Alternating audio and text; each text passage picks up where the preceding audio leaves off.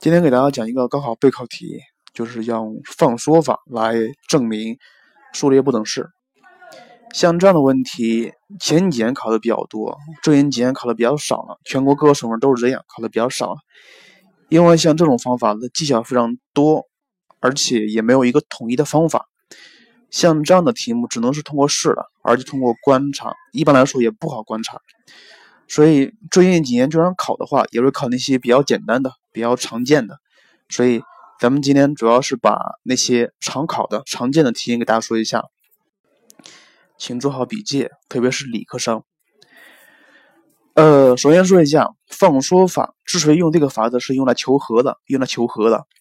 因为咱们数列里面求和方法常见的三类啊，第一类是分组求和、除位相减、离间相偶法，是吧？但是他如果给了一个数列，这三种法子都不能求的话，那怎么办？那只能用放缩法了，对吧？所以放缩法的根本的目的是用来求和。所以看到一个题目，你要通过合理的放缩，使得这个前面那个一串不等式，它可以变成一个常见的求和方法。这就是原则。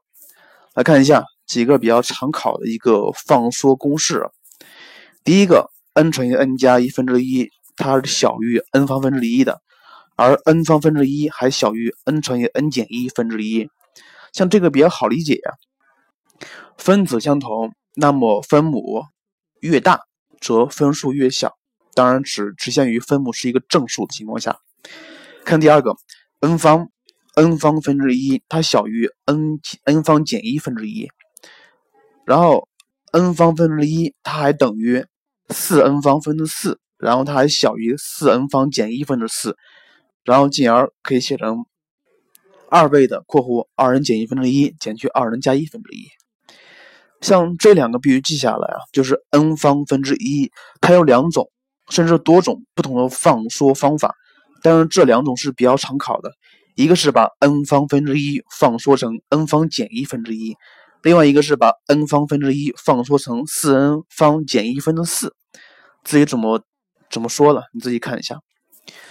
然后另外还有第第三个不常考，它是二 n 减一的平方分之一，你把它拆开，它就是四 n 方减四 n 加一，对吧？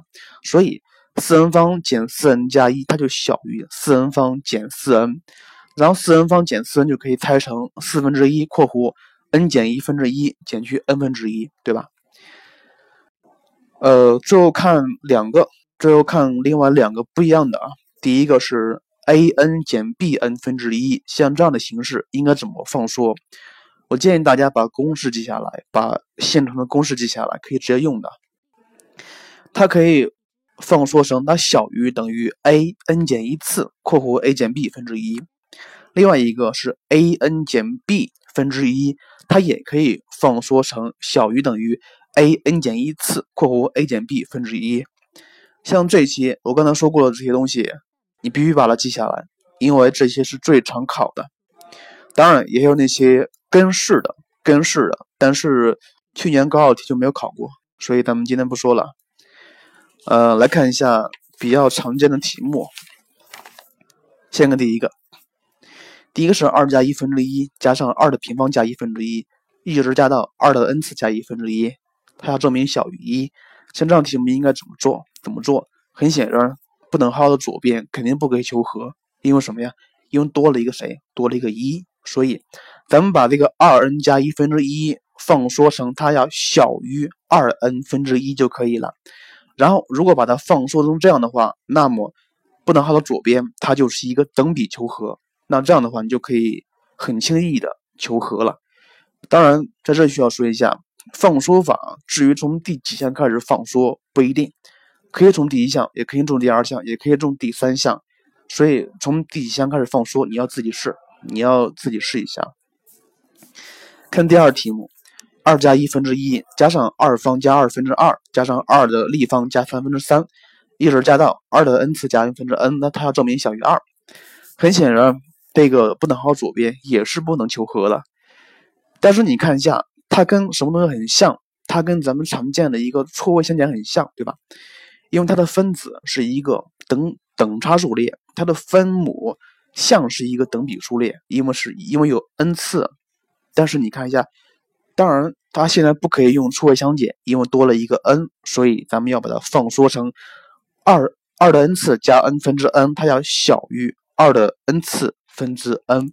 那这样的话，不等号的左边就可以用除位相减来求和了。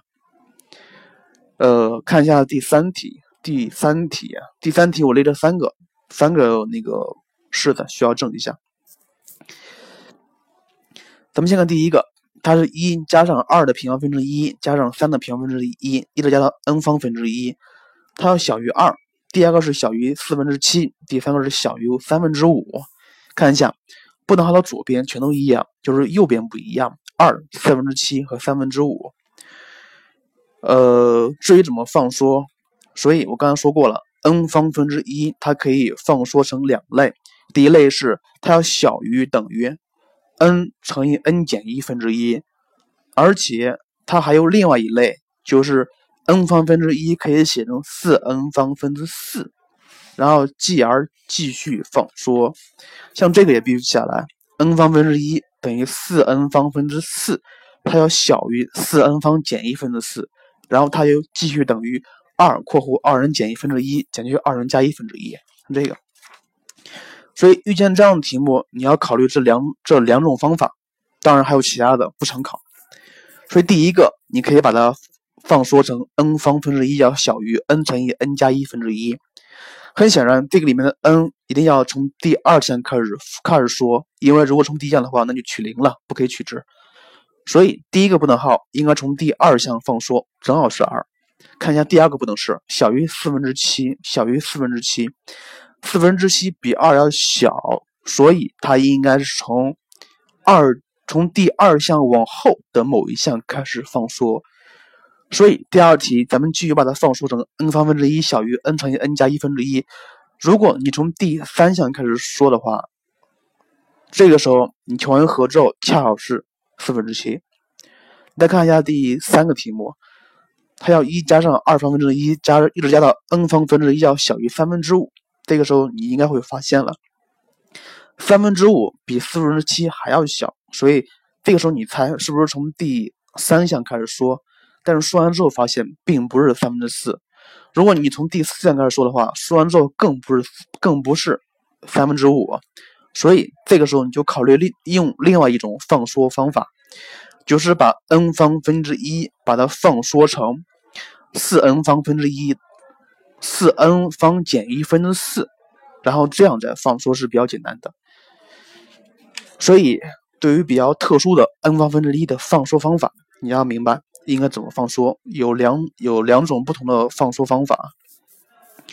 看一下第第四题，第四题是二零一四年新课标二卷的第十七题第二问，它是一个数列证明题。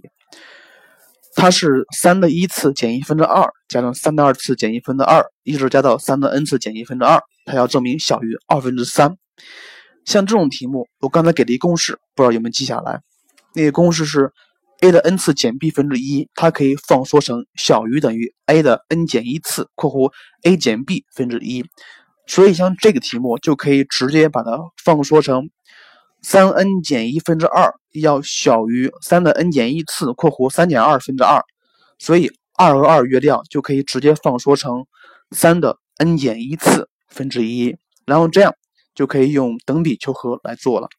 所以，我这个题目我相信很多同学都见过，但是很多同学都不明白为什么答案上直接直接写成了那个样子。所以。今天我把公式给出来，你需要把公公式记下来，以后遇到题目可以直接写，可以直接写。所以咱们这节课的关键是让你学会常见的放缩方法，特别是 n 方分之一和 a 的 n 次减 b 分之一这两个怎么放缩，你需要把公把公式记下来。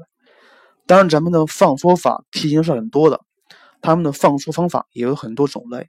在在这里不讨论了，待会儿以后你们如果有兴趣可以自己找一下。好了，这就是今天的内容。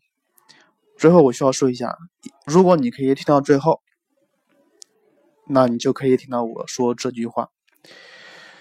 首先说一下，曹老师在这里说的东西都是免费的，都是免费的。我特别讨厌那些不管是家长还是学生，还是一些机构或者同行，他们对我的诋毁。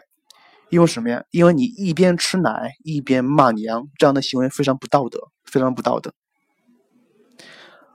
好了，今天节目就是这样，再见了。希望之后高考的时候可以帮到你。